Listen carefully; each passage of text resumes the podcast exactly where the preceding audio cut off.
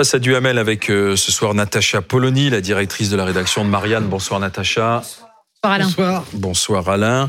On va parler de cette étude ELAB réalisée à la demande de l'UNEDIC. Une majorité de Français considèrent même si les chômeurs ne trouvent pas d'emploi, c'est parce qu'ils ne font pas assez de concessions dans leur recherche, qu'ils ne veulent pas risquer de, de perdre leurs allocs, pardon, leur allocation chômage.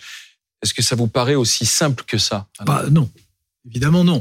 Euh, c'est assez frappant de voir l'évolution de, de, dans ce sondage par rapport au sondage précédent, l'évolution de la mentalité des Français.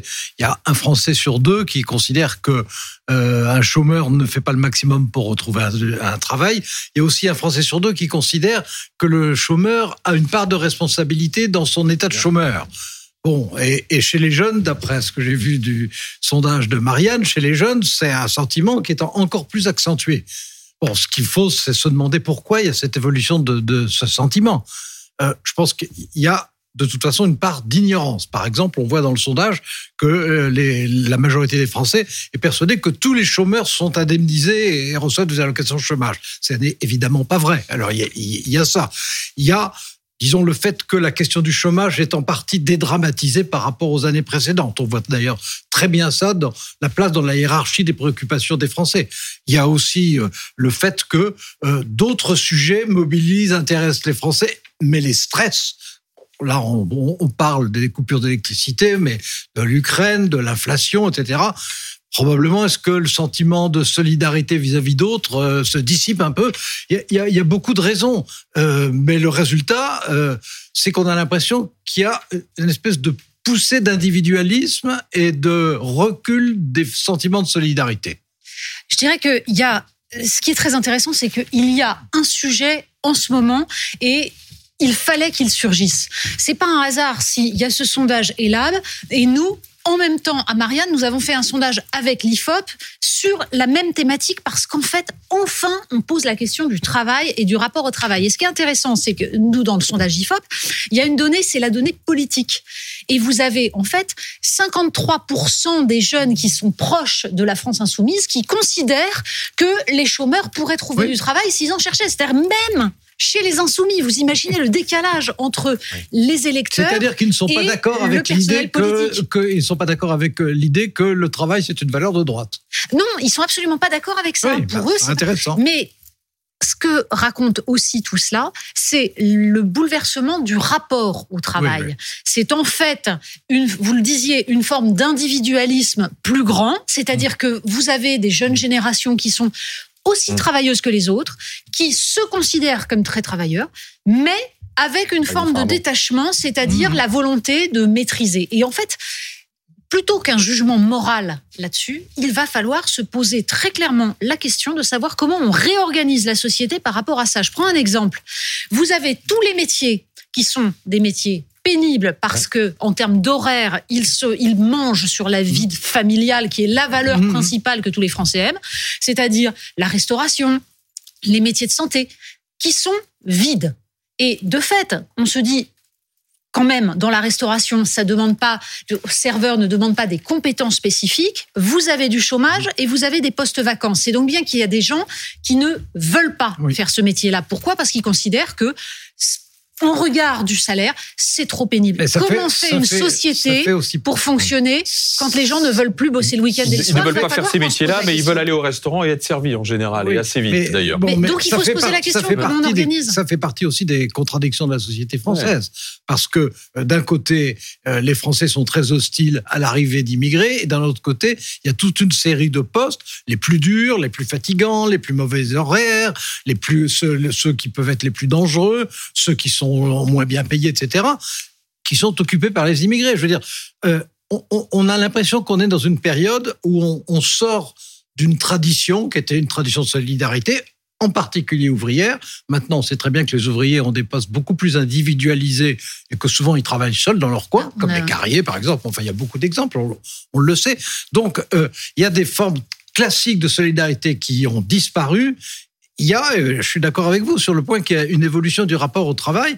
Euh, c'est vrai chez, c'est vrai chez les jeunes, vous le disiez, puis c'est votre sondage est sur les jeunes, mais on sait que c'est vrai aussi même sur les cadres et même des cadres quinquagénaires euh, qui aujourd'hui considèrent que le travail c'est quelque chose d'important, mais que leur vie privée aussi, et puis que pas n'importe quel Oui. travail, que- et, et- et que pas à n'importe quelle heure. Sauf et, que cadre, c'est et plus pas tout facile. le temps, et pas Quand tout on est cadre, c'est plus facile de télétravailler. Quand on est Ah, bien serveur dans un restaurant ou qu'on travaille dans un chantier, le télétravail n'est pas C'est- possible. C'est la Évi- dimension essentielle, à mon avis, c'est que le Mm. télétravail est en train de créer une inégalité massive. C'est-à-dire que vous avez des gens qui peuvent améliorer, modifier, maîtriser leurs conditions de travail et d'autres qui ne peuvent pas.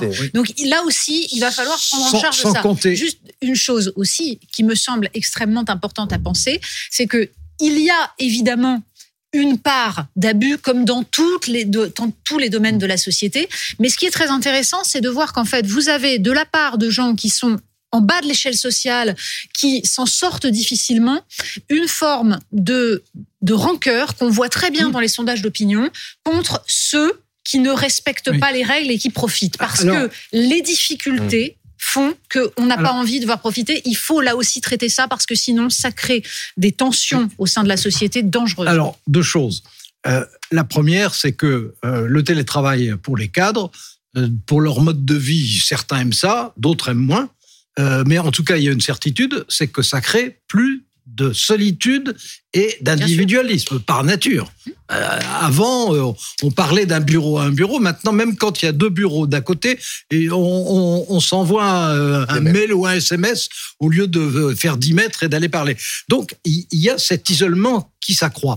Et je pense, alors, l'autre point, sur les catégories les plus défavorisées, d'abord, elles sont très pessimistes sur l'évolution de leur, le- leur profession. Oui. Ils s'attendent à ce que leur profession leur échappe, au fond, qu'ils ne soient pas armés pour les évolutions à venir et qu'il y a une rancœur vis-à-vis des diplômés. Ils ont bien compris qu'aujourd'hui, le clivage diplômé-pas diplômé, c'est un clivage au- aussi profond que celui qui, il y a un siècle, était entre bourgeois et, ouvriers.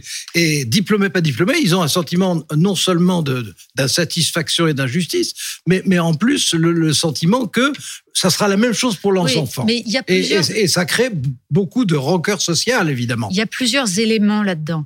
Il y a le fait Certes. que le travail ne paie pas Et ça, c'est la conséquence de choix économiques progressifs qui font que des gens qui travaillent en France aujourd'hui ne vivent pas correctement de leur travail. Tant qu'on aura ça, en effet, on aura ce rapport un peu vicié à toutes ces questions-là.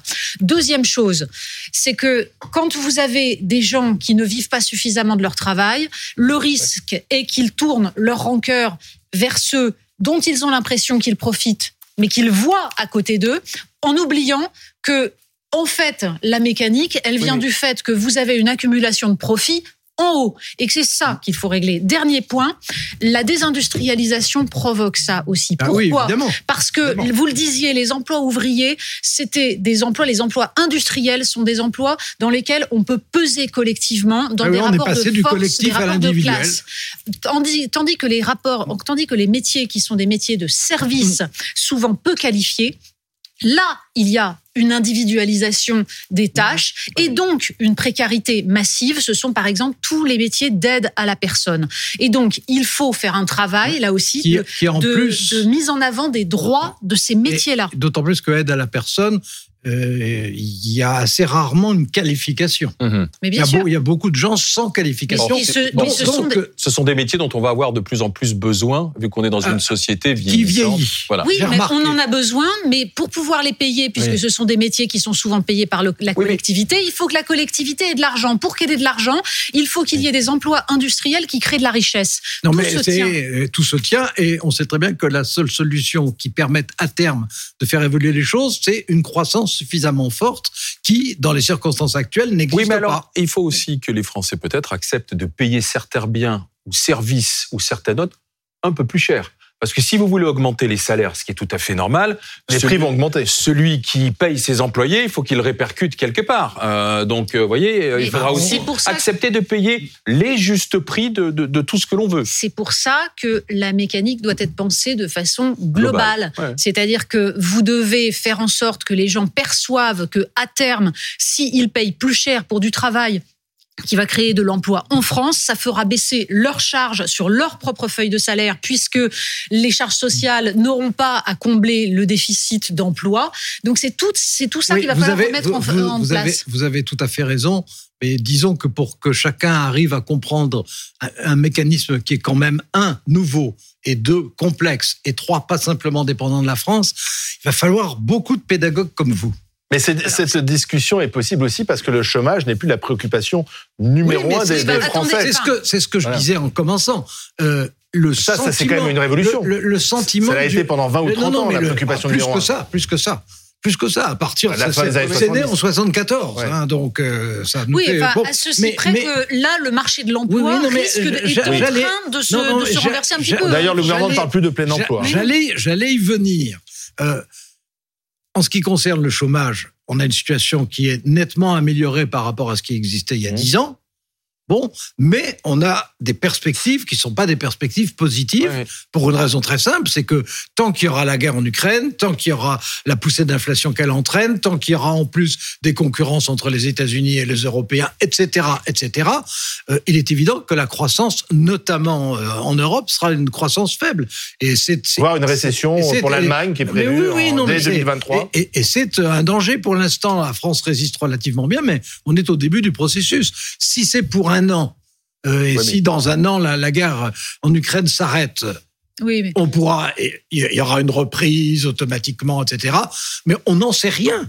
On- Oui, ça, peut durer, ça peut on durer a un beaucoup plus processus longtemps. de paupérisation qui est en effet extrêmement inquiétant, mais Mm. c'est bien pour ça justement qu'il faut aussi mettre en place tous les moyens pour que l'État ait suffisamment de rentrées d'impôts. Ça nécessite donc de lutter contre l'optimisation fiscale, de lutter contre tous les procédés qui font que vous avez une concurrence fiscale entre les pays européens, parce que c'est la seule solution pour pouvoir c'est- ensuite payer correctement les gens ici. C'est pour ça que, en l'occurrence, la France et la Commission européenne ont raison de se bagarrer Bah, pour mieux essayer. vaut tard que jamais. Non, hein. euh, bah oui, bah non, mais Il a fallu le temps. li- non, mais littéralement, mieux vaut tard puis, que jamais. Attendez, attendez, j'ai pas fini, accessoirement, je n'ai pas fini ce que je disais.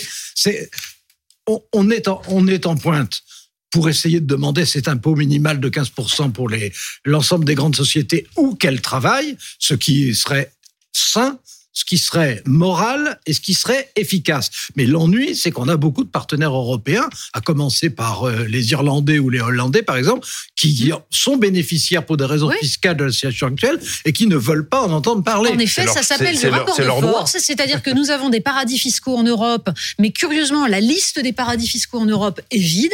Et deuxième point, nous avons aussi du dumping social à l'intérieur de nos frontières et à l'extérieur de nos frontières. Et moi, ce qui me frappe, c'est quand on parle de ça, tout le monde maintenant enfin est d'accord pour des taxes écologiques à l'extérieur des frontières de l'Europe pour dire on ne met pas en concurrence des Oui. produits qui respectent des normes environnementales avec des produits qui ne les respectent pas.